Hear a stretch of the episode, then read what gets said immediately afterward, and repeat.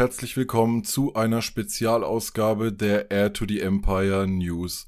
Gestern Abend am Montag, den 22.01.2024, ist wie aus dem Nichts der heiß ersehnte Trailer zur dritten Staffel von The Bad Batch gedroppt. Und ich habe mir direkt mal den Nico, der schon in der letzten Folge zu Gast war, geschnappt. Und wir werden nun über diesen Trailer reden. Hallo Nico. Ja, hallo Daniel, so finden wir uns recht schnell wieder zusammen. Das ja. heißt ja aus dem Nichts. Also ich meine, wir haben ja erst in der letzten Newsfolge darüber geredet. Das ist ja nur noch eine Frage der Zeit, bis dieser Trailer endlich kommt und zack, ein paar Tage später ist er da. Ja, es, es hört sich ein bisschen verheißungsvoller an. Aus dem Nichts ist der Trailer gedroppt. Aber ja, wir haben ja wirklich drauf gewartet und äh, cool, dass es jetzt umso schneller geklappt hat und vor allem auch cool, dass wir tatsächlich direkt ein Datum für die Veröffentlichung bekommen haben, denn es geht schon am 21. Februar, also in nicht mal mehr ganz einem Monat, geht es los und wir starten sogar direkt mit drei Folgen auf einmal.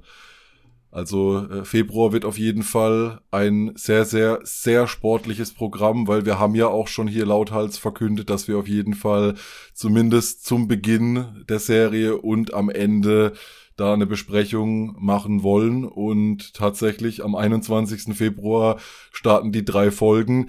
Dann kommt am 28. beziehungsweise 29. Februar Dune 2 im Kino und am gleichen Tag für mich auch ein sehr großes Ereignis, Final Fantasy VII Rebirth auf der PS5 startet und äh, ich weiß schon jetzt gar nicht mehr, wohin ich mit meiner ganzen Zeit soll ähm, ja, wird sich zeigen, wie da, wie da alles hinhaut. Großer Monat für Sci-Fi-Fans. Ja, definitiv, großer Monat. Ähm, ja, zu Beginn würde ich gerne einfach mal direkt dich fragen, wie fandest du den Trailer, wie waren deine Gedanken dazu, beziehungsweise vielleicht, wie hast du denn den Trailer geschaut? Oder war es ganz unspektakulär? Also ich habe den Trailer tatsächlich nicht direkt geschaut, weil wir ja noch, ähm, ich sag mal, intern ein kleines Treffen hatten und äh, der Trailer zu dem Zeitpunkt erst eine Stunde draußen war und ich dann nicht direkt die Zeit hatte. Hab ihn mir dann aber heute Morgen direkt ähm, nach dem ersten Aufstehen habe ich ihn mir direkt angeguckt und dann noch ein zweites und auch direkt ein drittes Mal. ähm, ja, ich muss sagen, dass der Trailer für mich persönlich jetzt wenige Überraschungen bereitgehalten hat. Also wir sehen Sachen, die man schon aus dem ja, Verlauf des Endes der zweiten Staffel hätte erahnen können und auch so ein paar Dinge, die ich halt auch schon von diesen ominösen Handyaufnahmen, die im Internet kursierten, von der Star Celebration gesehen hatte. Ähm, nichtsdestotrotz hatte der Trailer ja dennoch ein paar Überraschungen parat, über die wir ja reden werden. Assage. Und ähm, ja, er hat mir auf jeden Fall nur nochmal versichert, dass ich mich sehr auf diese letzte Staffel freuen werde. Ähm, also ich habe das Gefühl, dass wir hier wieder viele Stärken, die Bad Batch in den ersten beiden Staffeln bereits bewiesen hat, wiederkehren werden. Tolle Action-Momente, tolle Dynamiken in der Gruppe Clone Force 99 selber. Dann natürlich der große Elefant im Raum, wie geht man mit dem Verlust von Echo um? Ähm, und auch Omega, also die Rettung von Omega und ja auch Crosshair wird dann sicherlich im Fokus stehen. Und ja, ich bin sehr gespannt, wie sich dieses Abenteuer, diese Rettungsmission über 15 Folgen erstrecken wird. Wie das aufgeteilt wird und äh, wie die ganzen Nebenquests, die ja sicherlich auch eine große Rolle spielen werden, da sich einfügen werden. Ja, bin da ganz bei dir in den vielen Gedanken. Aber eine kleine Anmerkung habe ich noch. Und das Witzige ist, dass es, glaube ich, müssten wir jetzt nachhören, schon zum zweiten Mal passiert ist. Und du hast nämlich gesagt, äh, dem äh, Tod von Echo. War es nicht so, dass, wir, dass ja. wir, als wir damals die Besprechung zum Finale aufgenommen hatten, dass du, dass du das auch gesagt hast. Ich meine natürlich den Tod von Tech. Ich meine genau, natürlich den Tod aber von es Tech. ist uns nicht, eigentlich nicht zum Lachen zumute, äh, weil oh. das ah. hat uns ja mitgenommen. Aber damals hast du dich, glaube ich, auch versprochen. Weder Kevin noch ich haben das irgendwie wirklich so richtig bemerkt im Eifer des Gefechts. Dann wurde recht schnell die Folge veröffentlicht und irgendjemand hat uns dann damals auf Discord oder ich weiß gar nicht mehr wo so kritisiert, so, oh, ihr könnt ja nicht mal ähm, die, die Klone voneinander halten und deshalb habe also, ich gedacht, ich muss ja, jetzt gleich mal, aber. Okay, aber zu meiner Verteidigung, Echo ist ja auch ja, gegangen. Also er ist genau. ja nicht genau. tot, aber er ist ja nicht genau. im Team aktuell. Willst du damit andeuten, dass Tech vielleicht das gleiche Schicksal ereilen wird und wir ihn wiedersehen? ich hoffe nicht. Ich hoffe auch nicht. Also, also ich, ich fände es ein bisschen schade und es würde den Tod und diesen emotionalen Moment am Ende der zweiten Staffel ein bisschen ja, trivialisieren, wenn sie ihn jetzt auch äh, zurückholen. Von daher gehe ich nicht davon aus. Ähm, wen wir aber auf jeden Fall wiedersehen werden, ist Echo. ja, nee, ähm, das wollte ich jetzt nur noch mal kurz erwähnt haben. Ähm, ja, ansonsten der, der äh, Trailer steigt ja gleich recht verheißungsvoll ein, wieder mit so einer coolen Action-Szene. Da könnte ich mir fast sogar vorstellen, dass es so der, der Staffel-Opener wird. Hatten wir in der zweiten Staffel ja auch schon, dass es direkt so losgeht und wir reingeworfen werden ins Geschehen. Hat mich direkt so ein bisschen an Indiana Jones, an die coole Panzerverfolgungsjagd zum Beispiel erinnert oder auch an die Zugverfolgungsjagd in Solo A Star Wars Story oder auch The Book of Boba Fett. Wir hatten ja schon einige coole Verfolgungsjagden, die von Lucasfilm da irgendwie in den letzten Jahrzehnten umgesetzt wurden. Cool auch, dass Vieh direkt wieder zurück ist. Ich kann mich jetzt, um ehrlich zu sein, gar nicht mehr ganz genau erinnern, ob sie am Ende der Staffel schon, hat sie schon mitbekommen, dass äh, Tag nicht mehr unter den Lebenden, weil es ist echt zu lang her. Ich meine nicht. Deshalb, ja, bin ich da auch sehr gespannt auf, auf die Reaktion, beziehungsweise ob das vielleicht auch dazu führt, dass sie sich äh, der guten Sache des Bad Batches anschließt, einfach weil sie da ihren, ja, ich sag mal, angehenden Liebhaber, es scheint sich ja, dass so eine kleine Romanze zwischen den beiden angebahnt zu haben. Und gerade bevor sie im Prinzip starten konnten, ja, äh, wurde uns und auch ihr da der Boden unter den Füßen weggezogen und äh, ich könnte mir halt schon gut vorstellen, dass sie das dazu ja verleitet von einer normalen Abenteurerin da wirklich zur Kämpferin für die für die gute Sache zu werden und bin gespannt, was uns was uns da erwartet. Auch cool, dass der Clone Turbo Tank wieder zurück ist, den wir ja aus den Clone Wars aus der Serie und auch aus zum Beispiel Rogue One kennen und es ist einfach ein cooles Gefährt und ich bin echt gespannt. Ja, und auch die Gunships fliegen da ja Stimmt, drüber die, hinweg. Die LAAT, ich bin ja nicht der größte Raumschiff-Experte, aber ja, im, immer cool, die zu sehen, allein schon die Geräusche, wenn sie anfliegen, die haben ja auch so einen unverwechselbaren mm. Sound, den jeder Star Wars-Fan direkt erkennt. Ja, vielleicht noch zu dieser Sache, wo die Staffel einsetzen wird. Ähm, mir ist da ein Spruch von Hunter äh, im Gedächtnis geblieben, wo er meinte, dass Omega schon eine ganze lange Zeit auf sie warten würde. Insofern bin ich gespannt, wie groß da der Timeskip aussehen wird. Also es ist ja eigentlich recht offensichtlich, dass die Bad Batch jetzt nicht direkt von Anfang an irgendwie nach Mount Tentis fliegen wird und ähm, da Omega und Cross irgendwie rausholen. Insofern bin ich gespannt, ob ähm, man über die Serie so ein längeren Zeitraum abdeckt oder ob man vielleicht sogar schon so ein Jahr später oder ein halbes Jahr, vielleicht auch zwei Jahre, ich weiß es nicht, ob man dann vielleicht schon so einen gewissen Zeitraum später einsetzt. Könnte ich mir auch gut vorstellen. Also ich bin generell immer so ein Freund von so Zeitsprüngen, weil da kann man irgendwie immer wieder so die die ganze Szenerie wieder reetablieren und wenn man da gut erzählt, auch irgendwie ähnlich wie bei Star Wars zwischen den Episodenfilmen. Also ich mag's immer recht gerne, wenn man so das Gefühl hat, das sind jetzt meinetwegen auch mehrere Jahre vergangen, die Galaxis hat sich so ein bisschen verändert und äh, man weiß einfach nicht von Anfang an, was einen so direkt erwartet. Könnt auch drauf schließen, ja, eben der Zeitsprung, dass wir Omega mehrfach sehen, auch mit, mit einer anderen Frisur. Also sie wirkt da dann auch schon wieder äh, ein bisschen gealtert und ähm, ja, vermutlich auch ein bisschen reifer, ein bisschen mit verbesserten Fähigkeiten. Ich könnte mir auch gut vorstellen, gerade so jetzt äh, in der letzten Staffel, dass sie viele Dinge, die sie halt im Laufe der ersten beiden Staffeln in ihren Abenteuern auch von ihren Brüdern und von anderen Wegbegleitern da gelernt hat, äh, dass sie die nun einsetzen kann und ähm, ich bin auch sehr gespannt. Das ist nämlich auch ein Bild, was wir relativ am Anfang des Trailers sehen, dass wir im Hintergrund direkt Crosshair äh, sehen, wie er wieder in seiner Clone Force 99 Rüstung im Hintergrund steht. Es geht äh, schnell durch, wenn man nicht am richtigen Moment pausiert. Das heißt, wir kriegen hier schon angedeutet, dass Crosshair letztendlich irgendwie wieder die Seiten wechselt. Ich habe das schon in der letzten Staffel äh, vermutet, dass es ja irgendwie drauf hinausläuft. Wir haben ja die ganzen coolen Crosshair-Folgen in der letzten Staffel gehabt, die auch nach wie vor zu meinen Lieblingsfolgen in Star Wars überhaupt zählen mit der Musik und mit den kurzen Geschichten, die da einfach äh, erzählt wurden. Die gingen echt unter die Haut. Und da bin ich gespannt, wie ja, oder ob Omega hier ihren Beitrag dazu leistet und sie dann letzten Endes auch Crosshair dazu bringt, äh, ja, die, die Seiten zu wechseln und sich wieder für, fürs Gute einzusetzen.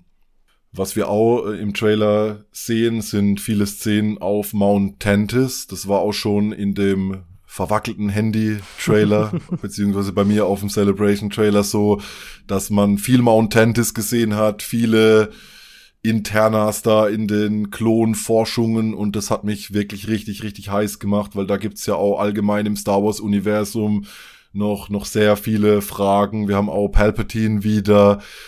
Wir haben hoffentlich ja ein paar Querverweise zu Mandalorian, zu Projekt Necromancer, zu Snoke zu den Sequels, da kann man ja die Verbindungen in alle Richtungen legen und da bin ich wirklich, wirklich richtig gespannt, wie, ja, was da uns erwartet, weil wir hören ja da auch die Worte von Palpatine hier aus dem deutschen Transkripte des YouTube-Videos.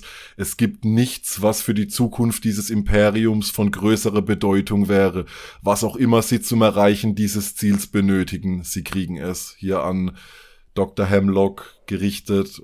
There is nothing of greater importance to secure the future of this empire.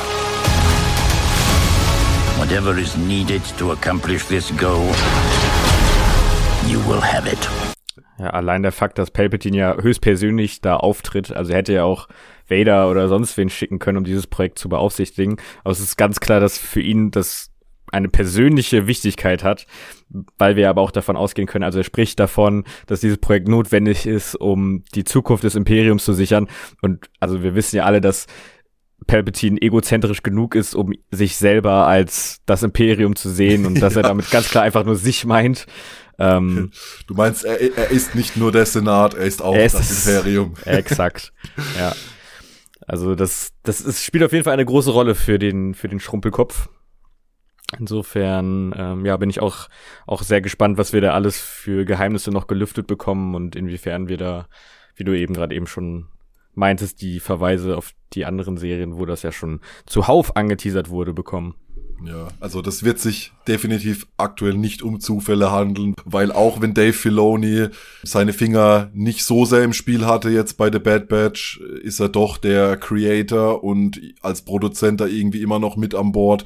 Und viele Leute, die ja eng mit ihm an The Clone Wars, an Rebels und so weiter mitgearbeitet haben, sind ja hier federführend am Werk. Und ich denke, da wird schon ein Plan dahinter sein, einfach in äh, die, ja, die, die geschichtlichen Lücken da, die es einfach noch gibt, das näher zusammenzuführen, ähnlich wie es halt auch schon The Clone Wars für die Prequels gemacht hat, denke ich, dass halt hier eben The Mandalorian und The Bad Batch die, ja, die, die Lücken zur, zu den Sequels schließen und hoffentlich dann auch für viele Leute, die ja immer noch, ja, die, die Sequels dafür kritisieren, vor allem einfach, weil man zu wenig äh, erfahren hat und zu viele Fragen offen sind, dass da vielleicht einfach ja die Lücken gefüllt werden und der ein oder andere dann vielleicht äh, etwas positiver auf diese Filme blicken kann. Ich finde hier auch wieder mega geil einfach, dass Ian McDermott am Start ist weil einfach seine Stimme zu hören, das allein sorgt bei mir für, für Gänsehaut pur. Ich habe ja eben, wie schon öfters angesprochen, auf der Celebration den Trailer gesehen und da kam das dann auch total unerwartet. Er ist zurück und diese Stimme über die Boxen da zu hören und wirklich das Publikum hat sich erhoben und hat geklatscht und gejubelt und als ich auf der Couch gestern Abend mir den Trailer angeguckt habe, bin ich auch direkt wieder aufgesprungen und dachte, ey, einfach nur geil, dieser Typ. Und ich hoffe, dass er da wirklich ja ein paar coole Szenen bekommt. Ich vermute aber doch, dass Dr. Hemlock so der große Bösewicht dieser Staffel sein wird, weil wir alle wissen ja, Palpatine wird es auch noch weiterhin geben, aber Dr. Hemlock, ich hoffe ja, er wird äh, einen grausamen Tod erleiden. Denn der hat's echt verdient. So ein schmieriger ja. Typ. Schmieriger Typ von einem geilen Schauspieler gesprochen. Jimmy Simpson, der unter anderem in Westworld eine der Hauptrollen spielt und ich feiere den Typ einfach, weil er ja ähm, wirklich innerhalb von innerhalb kürzester Zeit auch stimmlich und in seiner Performance so eine Wandlung durch, äh, durchmachen kann von einem ja, höflichen, netten Menschen zu einem äh, richtigen, arroganten Arschloch, wie man es hier in Dr. Hemlock sieht. Und äh, ja, du hast gesagt, ein richtig schmieriger Typ, das trifft's auf den Punkt. Hast du noch irgendwelche weiteren Gedanken rund um Mount Tentis, Theorien, Ideen, Hoffnungen, äh, was in die Richtung da noch passieren kann? Ich hoffe, es wird richtig ekelhaft. Ich habe das Gefühl, es hat viel Potenzial, so richtig, richtig düster und bedrückend zu werden. Und ähm, ich kann mir gut vorstellen, dass die Serie da nichts schikaniert. Ich meine, gerade Staffel 2 war schon aus meiner Sicht deutlich düsterer als Staffel 1. Ähm, gerade mit den ganzen, ich sag mal, Klon-Abschaff-Programmen, die wir gesehen haben und ähm, ja, wo wir dabei zusehen konnten, wie die Klone unter der unter dem Fortschritt des Imperiums leiden und äh, das wird da ja nicht aufhören. Ich glaube, das wird dann bei Montentis wortwörtlich seinen Höhepunkt erreichen. Ja, ich glaube, da wirst du recht behalten, weil ja, ähm, das wird definitiv wieder den ein oder anderen Schlag in die Magengrube geben. Wir sehen die ein oder andere Figur äh, im, im Trailer wieder, wo wir jetzt noch nicht genau wissen, wie wird das Schicksal von denen aussehen. Es gibt mit Sicherheit auch noch die ein oder andere Überraschung und ja, wer weiß, wer vom Clone Force 99 am Ende überhaupt noch übrig bleiben wird und die Serie hat definitiv in der zweiten Staffel gezeigt, ähm, ja, dass sie sich dafür nichts zu schade sind und dass sie gerne halt auch mal sich einer geliebten Figur entledigen, was der ganzen Serie halt auch definitiv die, die notwendige Tiefe gibt. Ja, das ist, finde ich, auch extrem wichtig, weil gerade so, dass dieser, ähm, ich nenne es jetzt mal in, in Anführungsstrichen, diese, dieser Stempel von Kinderserie, weil Animation hat sich ja bei Clone Wars nach wie vor auch lange gehalten, wobei ich immer sage, diejenigen, die es dann geguckt haben, wurden schnell des Besseren belehrt, aber hier, ja, die Serie, was die mit einem macht, ich finde auch allein wieder die, wieder die Soundtracks, also wir haben hier wieder Kevin Keiner und äh, seine Kinder, die am Soundtrack arbeiten und äh, die haben ja auch an Ahsoka jetzt zum Beispiel das erste Mal in Live-Action da ihren, ihren Score beisteuern dürfen und Ahsoka hatte wirklich tolle Musik, aber ich finde immer noch, was sie in der zweiten Staffel von The Bad Batch geleistet haben, das ist so grandios und es ist so ein geiler Soundtrack und allein darauf freue ich mich schon wieder, weil da hat wirklich ein Standbild und der Score hat dafür gesorgt, dass ich wirklich Gänsehaut hatte und einfach mit hoher Anspannung auf der Couch saß. Ich denke, da ging es dir nicht anders. Nee, auf jeden Fall. Ähm, auch so generell die Produktionsqualität dieser Serie wieder. Also ich, seit Staffel 7 von The Cloners habe ich das Gefühl, dass dieser Animationsstil, der ja in der ersten Staffel von The Cloners noch relativ rough war, sage ich ja. mal, ähm, immer, immer besser und besser wird und äh, mit jeder Staffel irgendwie geiler aussieht. Und ich hoffe so sehr, dass wir noch mehr in diesem Stil sehen werden, so Serien wie im Stil von Tales of the Jedi vielleicht. Also so allein so Details, ähm, was jemand in den Kommentaren unter dem Trailer mal ähm, erwähnt hat, war, dass zum Beispiel bei Captain Rex die eine Schulterplatte weniger verblasst ist von der blauen Farbe her, weil auf der Seite irgendwie immer sein sein sein wie heißt das Ding? Ich weiß gar sein. nicht, was du meinst. Dein sein. Captain Rex trägt auch immer auf der einen Seite so eine Ach ja, ich so weiß ein, dieses so ein, äh, so, äh, ja, wie heißt das? Schulterpolster ja, ist genau. das falsche Wort. Ja. Wahrscheinlich alle alle Cosplay-affinen Menschen, die solche Dinge schon selber gebaut haben, es werden mir leid. sagen, wir wissen, wie es heißt.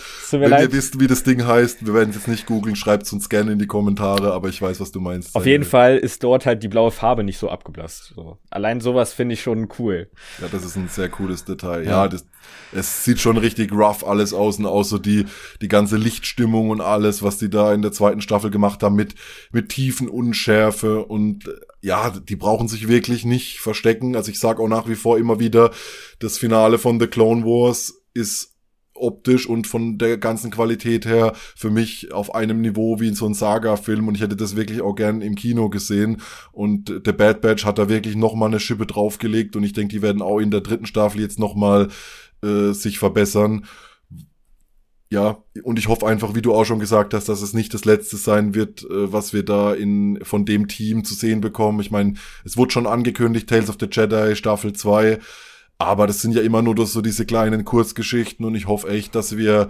nach The Bad Batch eine weitere Serie mit mehreren längeren Folgen in dem Animationsbereich äh, kriegen, weil ich meine, wir haben ja noch so viele ja, Zeitalter in Star Wars offen, gerne, keine Ahnung, macht was während der Sequel-Ära oder auch in der High Republic, äh, wo auch immer. Ich bin dafür alles offen, solange einfach dieses Team weiterhin ähm, ja, Dinge ins Star Wars-Universum beisteuern darf. Ähm, ich gucke jetzt hier gerade mal in meine Notizen, was wir noch haben. Genau, wir haben noch äh, Emery Carr, haben wir uns hier notiert.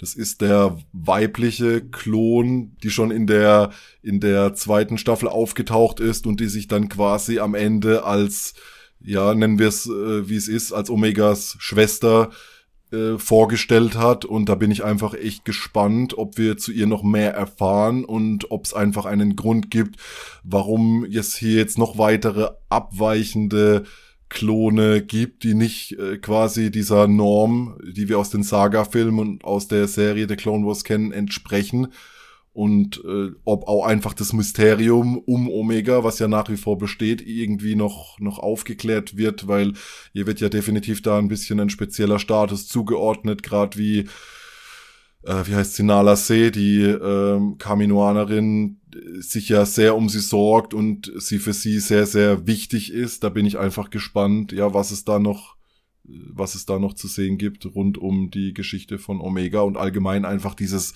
ganze Klonprogramm, welche Geheimnisse sich da noch dahinter verbergen, von denen wir bisher ähm, einfach nichts wissen. Ja, vor allem bei Emily Carr bin ich auch gespannt, auf welcher Seite sie so wirklich steht. Also sie scheint ja ganz offensichtlich bei Montantis irgendwie angestellt zu sein und dort im Klonprojekt zu arbeiten, aber ich könnte mir auch vorstellen, dass sie Omega so ein bisschen so eine Stütze ist, also dass die beiden vielleicht zusammenarbeiten und sie sie so ein bisschen unter ihre Fittiche nimmt und vielleicht ihr sogar hilft ähm, zu entkommen. Da bin ich sehr gespannt. Das kann ich noch nicht so wirklich einschätzen. Ja, definitiv. Und äh, wo ich auch natürlich mega gespannt bin. Wir haben im Trailer ihn kurz gesehen und auch gehört. Captain Rex ist zurück und ich meine, ähm, ich glaube, jeder, jeder liebt ihn einfach und äh, er ist ja mehr oder weniger, es gibt eine der, oder wenn nicht sogar mit Ahsoka gerade am Ende so die, die prägende Figur von The Clone Wars, auch wenn wir da niemand sonst unter den Tisch kehren wollen, ist er schon so eine zentrale Figur und einfach ein Aushängeschild der Serie. Und es ist einfach schön, dass wir ihn hier wiedersehen. I thought that the end of the war would mean an end to losing more of our brothers. But I was wrong. Ich dachte, dass das das Ende des Krieges bedeuten würde, dass wir auch unsere Brüder nicht mehr verlieren, aber da lag ich falsch. Und ja, diese Worte zu hören, trifft's einfach genau auf den Punkt.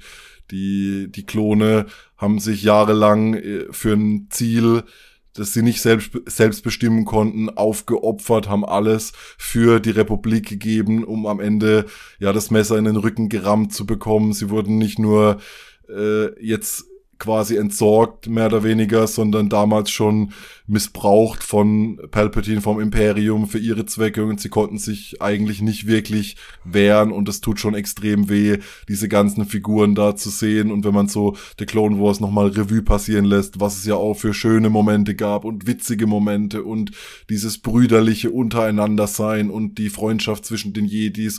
Und jetzt sieht man da die, die letzten Überbleibsel dieser Klonkrieger, wie sie quasi ja zurückblicken und eigentlich ihr ganzes Dasein mehr oder weniger hinterfragen müssen und ja, sich einfach auch fragen, für was sind wir denn da? Und ich hoffe, die ein oder anderen bekommen dann noch die Chance, nochmal ja ein bisschen zu scheinen und vielleicht dem Imperium nochmal ein wenig eine auszuwischen und wenigstens ja für die eine oder andere Person noch ein versöhnliches Ende da bereit ist. Ja, du hast es ja auch in deinen Notizen stehen. Wir sehen ja noch einen anderen äh, nennenswerten Klon-Commander, nämlich Klon-Commander Wolf, der jetzt äh, auch wieder auf den Plan tritt, in welcher Rolle, auch noch nicht klar. Also wir sehen ihn in Gesellschaft ein paar anderer Klone. Ist die Frage, ist er auf der Seite des Imperiums oder hat er es ebenfalls geschafft, mit der Hilfe von Rex sich abzukapseln? Ähm, auch was ist mit Commander Cody, dessen Stimmt. Schicksal nach Staffel 2 ja auch so ein bisschen unsicher ist.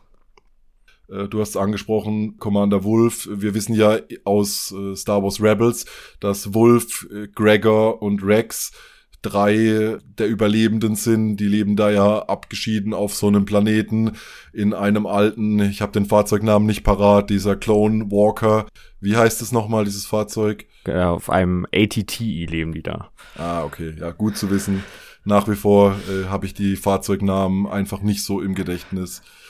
Aber ja, wir wissen es alle, so ein umgebauter Walker, der ihr neues Zuhause ist und sie sind da auf einem abgeschiedenen Planeten und halten sich im Prinzip aus allem raus, sind auch kein Teil der Rebellion und kommen dann im Laufe der Serie Rebels wieder zurück. Und da bin ich auf jeden Fall gespannt, ja, was mit Wolf passiert, was letztendlich auch dazu führt, dass er dem Imperium äh, den Rücken kehrt und da mit Rex und Gregor gemeinsam in der Abgeschiedenheit lebt. Wir haben aber auch weiterhin noch ein paar Rückkehrer. Wir haben Fennec Shan, die ja schon in der ersten Staffel vorkam, in der zweiten dann nicht. Da freue ich mich auch besonders drüber, weil ich einfach davon ausgehe, dass sie auch wieder von Ming Na Wen, die einfach eine großartige Frau ist, dass sie ja vermutlich von ihr wieder gesprochen wird und ich habe halt ihr auch das Gefühl, einfach da wir ja ihre Geschichte in The Mandalorian und The Book of Boba Fett kennen, dass sie mit Sicherheit hier nicht unbedingt eine Antagonistin sein wird, sondern ich könnte mir halt gut vorstellen, dass sie auch dann mit äh, dem Bad Batch zusammenarbeitet und vielleicht ja an der Rettungsaktion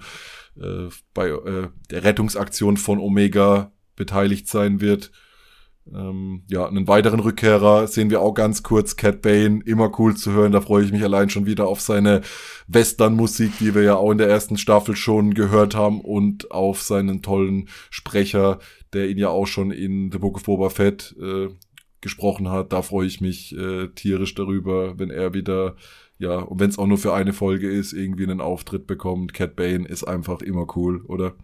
Der wird ja ziemlich sicher nicht äh, auf der Seite der Bad Batch stehen. Von daher glaube ich auch nicht, nee. Glaube ich auch, dass wir da ein paar spannende Action-Momente kriegen werden. Ja. Ja, und wahrscheinlich so die größte Rückkehrerin, die hier angedeutet oder nicht nur angedeutet, sondern sogar zu sehen war, ist, du hast es vorhin schon gesagt, äh, Asajj Ventress.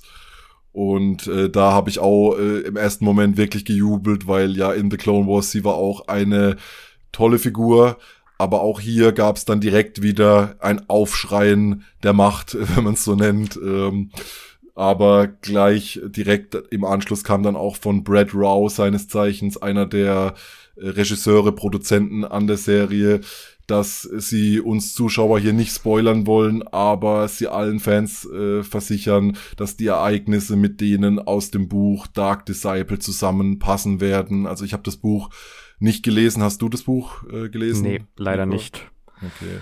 Ja, also man ganz kurz Spoiler für diejenigen, die das Buch noch nicht kennen. Also ich kenne so grob die Handlung und im Endeffekt läuft's halt darauf hinaus, dass Sarge Ventress eine Liebesbeziehung mit Quinlan Voss eingeht und sie dann letzten Endes auch tatsächlich zur guten Seite überwechselt und Quinlan Voss vor der dunklen Seite der Macht bewahrt. Letztendlich kostet das sie selbst scheinbar das Leben und sie wird äh, von ihm dann auf Dathomir beerdigt und man sieht äh, grünen Rauch, grünen Nebel, wie man es halt kennt von den Night Sisters aufsteigen und das ist sowohl das letzte, was man äh, von ihr sieht. Nageln mich jetzt hier nicht fest. Ich habe da nur mal vor einigen Jahren eine Zusammenfassung gelesen, weil ich einfach nicht dazu gekommen bin, äh, mich komplett in das Buch da reinzustürzen. Aber ich weiß, das Buch hat viele Fans äh, und gilt bei vielen als eines der coolsten Star Wars Bücher der letzten Jahre, basiert auf acht Skripten, die schon geschrieben waren. Da gäbe es teilweise sogar schon so diese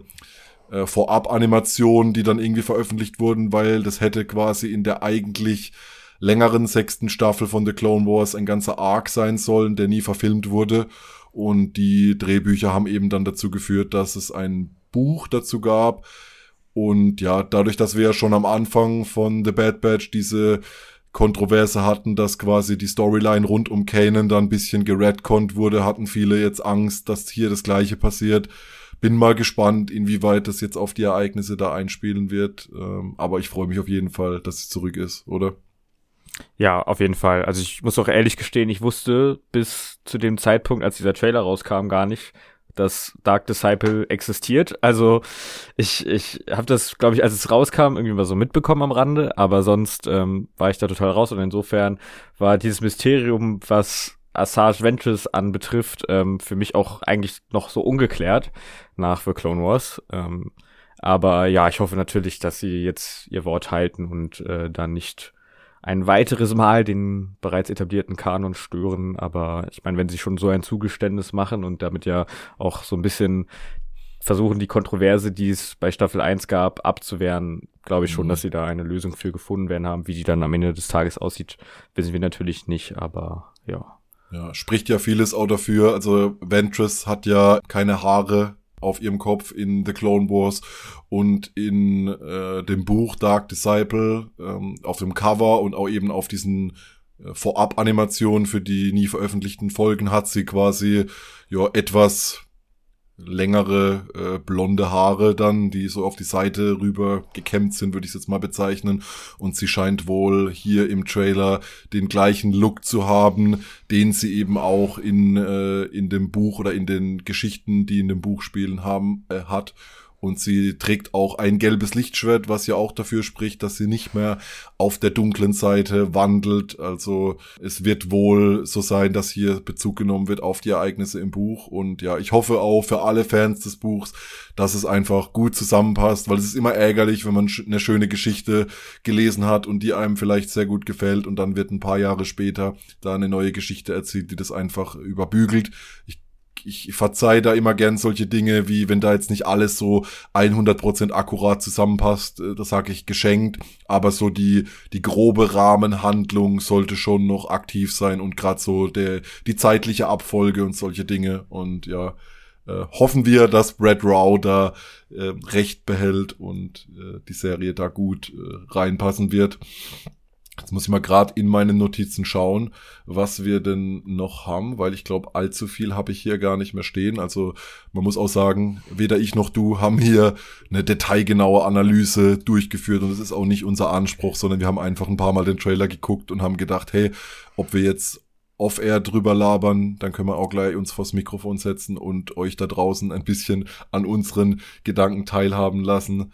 Genau eine Notiz habe ich hier noch gefunden und zwar Pabu die schöne Inselstadt, dieses Inselparadies aus Staffel 2, das ja dann leider dieser Flutwelle zum Opfer gefallen ist, war ja so ein kleiner Rückzugsort von vom Bad Batch, wo sie wirklich sich wohlgefühlt haben, neue Freunde gefunden haben und äh, Pabu ist definitiv zurück, aber wohl leider unter imperialer Besatzung und äh, es sieht leider aus, als würde es kein Happy End für Pabu geben. Da bin ich echt mal gespannt und hoffe, dass die Figuren da nicht zu sehr leiden müssen. Ja, ich hoffe das Beste, aber eigentlich erwarte ich das Schlimmste. Wir müssen es manifestieren, Daniel. Alles wird gut. Ja. Alles wird gut. Ja, vielleicht noch so ein paar kleine Details, die mir noch aufgefallen sind. Also ich, es gibt so eine, eine Sache, die spielt so innerlich eigentlich gar keine Rolle, aber vielleicht kannst du mir erklären, warum das im Trailer so filmtechnisch einfach so ist. Mhm.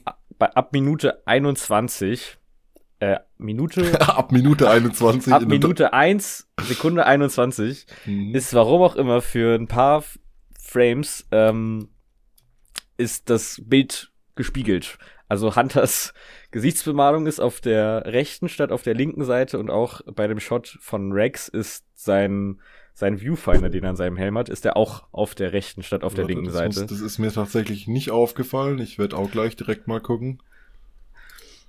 Und ich frage mich, woran das liegt. Ja, das macht eigentlich hier jetzt nicht so viel Sinn. Das Einzige, was ich mir jetzt vorstellen könnte, also das ist ja tatsächlich auch nicht das erste Mal, dass sowas vorkommt. Wir hatten, glaube ich, in der OT ein prominentes Beispiel, wo irgendwie Lando Carissian, glaube ich, irgendwann mal, ich weiß gar nicht mehr, welchem Teil es ist, quasi gespiegelt dargestellt wird. Man sieht es da irgendwie auf seinem äh, Rangabzeichen der Rebellenallianz, das dann irgendwie auf der anderen Seite sich befindet. Aber meistens sind solche solche Spiegelungen ja eher nur da, um so die äh, Bildkomposition aufrecht zu erhalten. Also sprich, äh, zwei Personen unterhalten sich, der eine schaut nach links mhm. und der andere schaut äh, nach rechts und eigentlich müssten sich ihre Blicke treffen und äh, es kann halt aber sein, dass die Szenen ursprünglich gar nicht zusammengehört haben und es dann irgendwie im Schnitt, da passieren ja echt oft viele wundersame Dinge, äh, für die wir Außenstehende jetzt nicht so das Auge haben, aber da wird es dann zum Beispiel verwendet, einfach um diese Illusion aufrechtzuerhalten und es kann dann diverse Gründe haben, falsch gefilmt, äh, eine Szene, die doch anders verwendet wird, weil im Schnitt sich andere Dinge ergeben haben. Aber hier, ja, wüsste ich jetzt auch nicht, warum das Sinn macht, aber ist muss auch gefallen, ja. weil gerade bei Hunter ist es ja relativ prominent, diese Gesichtsbemalung auf der ja, einen stimmt, Hälfte und dass die dann halt plötzlich auf der anderen Seite ist, ist jetzt nicht sonderlich unauffällig. Ja, ähm, mir ist es nicht aufgefallen, ja. siehst du mal. Ja. Aber ja, jetzt wo du es sagst, dann äh, kann man es nicht mehr äh, nicht sehen. Ähm, hm. Gute Frage. Ja. Wer weiß, vielleicht ist es in der fertigen Folge ganz anders äh, oder es ist tatsächlich halt einfach so, dass der Trailer vielleicht auch gar nicht von den eigentlichen MacherInnen da stammt, ja, weil nicht. oft, oft werden ja so Trailer von irgendwelchen Fremdstudios da einfach zusammengeschnippelt, die haben dann die ja. einzige Vorgabe hier, das könnt ihr haben, und das, da hat dann Dave Filoni oder wer auch immer schon das letzte Wort, dass sie da keine äh, Geheimnisse vorab verraten, aber gerade solche Dinge wie, wir haben es auch bei Ahsoka äh, zum Beispiel wieder gesehen, dass die, die komplette Soundtrack-Musik, die in den Trailern kam, war irgendwie auf YouTube zu finden. Und es waren teilweise zwei, drei Jahre alte Tracks, die von irgendeinem Typ einfach gemacht wurden, um so äh, Trailer-Musik zu, zu unterscoren. Und das hatte gar nichts mit der, mit der fertigen Serie zu tun deshalb ja, Trailer sind oft Schall und Rauch. Äh, Nichts davon muss stimmen. Da ist auch eine gute Szene am Ende, als quasi Asajj Ventress dann den gegenübersteht. Wir wissen ja nicht, mit wem redet sie da, wenn sie vermutlich laut den Ereignissen von Dark Disciple eher auf der guten Seite mittlerweile angesiedelt ist, könnte ich mir eher vorstellen, dass sie eine Verbündete vom Bad Batch wird und der Trailer ist einfach nur wieder sehr, sehr irreführend. Das ist ja nicht das erste Mal. Deshalb, ja, lassen wir uns da äh, einfach überraschen. Ja. Vielleicht noch die letzte Sache, die mir irgendwie aufgefallen ist. Du hattest vorhin das Transkript erwähnt. Wenn man sich das mal anschaut, dann fällt einem bei einer Minute und 14 Sekunden auf, dass ähm, dort ein Charakter erwähnt wird namens CX1. Äh, der sagt, they are coming for all of you. Ähm, es ist nicht ganz klar, welcher Figur, die dann in den Szenen gezeigt wird, diese Stimme zugeordnet wird. Ich habe auch mal gegoogelt, CX1 Star Wars und laut mhm. Wikipedia-Eintrag ist das der erste Auftritt dieser ominösen Figur. Wahrscheinlich wird es einfach nur irgendein Klon sein. Vielleicht dieser Klonattentäter, den wir ja auch in einer kurzen Szene äh, wieder zu sehen bekommen. Ähm, ich wollte es trotzdem nur mal Stimmt, erwähnt haben. Stimmt, da gab es ja die Klonattentäter, das habe ich schon ja. wieder komplett vergessen. Ja, ähm, habe ich leider auch keine Antwort für dich. Ähm, sagt mir auch irgendwie gar nichts, aber ich, ich bin gespannt. Ja, ich würde sagen, ich bin gespannt, ist das Wort oder der Satz dieser Folge. ja, das, das haben wir wahrscheinlich jetzt schon 20 Mal gesagt, aber es lässt sich auch nicht anders auf den Punkt bringen. Wirklich, seit wir damals die Besprechung gemacht haben und dieses Ende hatten, habe ich einfach nur gedacht, ich will unbedingt, dass es weitergeht.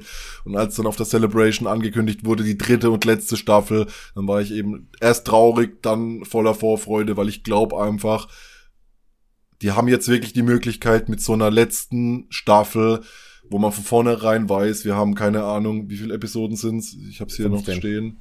15. Äh, es sind äh, ja sieb, äh, 13 Ach, Folgen. 13? Nee, nee, 15? nee, doch 14. 14, 14 15. So, 15. Ich bin, ich bin 15, seit, äh, 15. 15 Folgen. Mit 15 Folgen haben sie jetzt hier eine richtig große Chance, da einfach so richtig mal den Deckel drauf zu machen und eine richtig runde Story zu erzählen, das was Clone Wars ja immer so verwehrt war, auch wenn es ein tolles Finale hat, gerade so Dinge wie Dark Disciple und so weiter sind ja im Prinzip nur daraus entstanden, weil eigentlich die Ideen ganz anders waren und dann äh, so mehr oder weniger mitten in der sechsten Staffel einfach der Stecker gezogen wurde. Und das ist einfach hier cool, dass sie zumindest dann wissen, okay, eine Staffel, egal, wir wissen ja nicht, ob die Entscheidung aus Konsenssicht getroffen wurde, ob the, ob The Bad Batch einfach zu teuer und nicht erfolgreich genug war oder ob das auch einfach eine Entscheidung waren der, der Kreativen dahinter, dass sie einfach sagen, okay, nach drei Staffeln würden wir das gern beenden, weil die Story ist auserzählt, aber egal wie, sie hatten lange genug Vorlauf, um da ein cooles Ende zu machen und deshalb bin ich da einfach, ja, wie schon oft gesagt, richtig gespannt. Ähm, ein cooles Easter Egg habe ich noch, das habe ich tatsächlich überlesen in meinem äh, Skript hier. Und zwar sieht man relativ am Anfang, nachdem das Lucasfilm-Logo eingeblendet ist, sieht man so einen Shot von einem Raumschiff, das auf Coruscant an den Anflug macht. Und da sieht man so eine orbitale Raumstation. Wahrscheinlich kritisieren mich jetzt wieder einige für vielleicht auch das falsche Wort. Eine Raumstation eben. Und die entspringt direkt äh, den Konzeptzeichnungen von Ralph McQuarrie aus Star Wars Episode 6, denn damals war im ursprünglichen Skript eigentlich dass äh, da gab's ja Coruscant noch gar nicht, sondern da war das die imperiale Heimatwelt, ich glaube Hat Abaddon oder so hieß die, hab's nicht mehr ganz im Kopf. Und auf jeden Fall war da eigentlich der Plan von George Lucas, dass es mehrere sich im Bau befindliche Todessterne rund um diese Heimatwelt äh, gibt. Also ja, äh, der Größenwahn äh, von George Lucas beziehungsweise dem Imperium mit seinen Kampfstationen ist auch damals schon hervorgeschieden und aus mehreren im Bau befindlichen Todessternen wurde es jetzt nur halt nur ein sich im Bau befindlicher dafür, keine Ahnung, zehnmal so großer Todesstern. Aber das ist auf jeden Fall wieder ein cooles Easter Egg und ich find's immer cool, wenn sie sich da auf äh, Ralph McQuarrie zurückbesinnen, weil man muss halt einfach sagen, ohne ihn wäre Star Wars nie das gewesen, was es ist, weil er so mit die ganze Design Grundstruktur da etabliert hat und das ist immer cool zu sehen. Ja, ähm, von dir noch irgendwelche Gedanken zur Serie, weil ich glaube, ich bin so langsam am Ende, bevor wir dann noch weiter uns im Kreis drehen. Nee, ich würde auch sagen, es ist alles gesagt. Ja, es ist alles gesagt, bis dann die Folgen kommen. Also wie gesagt, am, da können wir vielleicht noch kurz ansprechen. Das ist nämlich eine coole, coole Info, dass sie direkt mal alle Folgen, also es lässt sich auch direkt in diversen sozialen Medien auf starwars.com und so weiter nachlesen. Es wurden alle Folgen mit Titel und Release-Datum direkt bekannt gegeben. Und zwar startet die Staffel am 21. Februar mit einer Dreierfolge genannt Confined Path Paths, Paths Unknown, das ist scheiß Tier, ähm, und Shadows of Tantis, also hier wieder Mount Tantis und das ist definitiv richtig cool, drei Folgen zum Start und da werden wir beide auf jeden Fall eine Besprechung dazu machen und vermutlich dann zum Finale, das am 1. Mai erscheint. Es wird eine einzige, eine einzelne Folge. Ich hoffe dann wenigstens ein bisschen Überlänge. The Cavalry has arrived, wird die letzte Folge heißen. Klingt schon mal cool und ist ja auch so ein Spruch, der damals Clone Force 99 in der letzten Staffel von Clone Wars etabliert hat. Und da bin ich sehr gespannt drauf und da werden wir auf jeden Fall auch was dazu machen. Dazwischen müssen wir einfach mal gucken, wie sich's ergibt. Du schreibst in der Zwischenzeit dein Abitur. Ich bin ein paar Wochen in Thailand unterwegs mit dem Rucksack. Also bei mir wird's etwas entspannter wie bei dir, aber äh, dann werden wir auf jeden Fall eben nochmal über das Ende der Serie reden. Vielleicht werden wir Dennis, oder vielleicht ist falsch gesagt, Stand jetzt werden wir Dennis äh, öfter äh, dazu hören. Der ist nämlich bei Tilo von Antenne Alderan zu Gast. Äh, mit ihm hat Dennis auch schon die komplette zweite Staffel besprochen und er wird da, stand jetzt auch regelmäßig bei Tilo zu Gast sein. Also da schon mal eine Empfehlung von mir. Hört da gerne mal rein. Ja. Abschließende Worte von dir, Nico. Ich bin gespannt. Ich freue mich sehr auf diese letzte Staffel. Ich freue mich sehr, mit dir über die Folgen zu sprechen. Und bin natürlich auch ein bisschen traurig, dass es danach vorbei sein wird. Aber ja, wir hoffen, es wird ein, ein gutes Ende. Ich bin zuversichtlich. Der Trailer verspricht viel und wird diese Versprechen sicherlich auch einhalten können. Es wird ein Fest. Ja, dem habe ich nichts mehr hinzuzufügen. Vielen Dank, dass du wieder mal am Start warst und äh, danke an euch da draußen fürs Zuhören. Wir hören uns bald und möge die Macht mit euch sein. Macht's gut. Tschüss.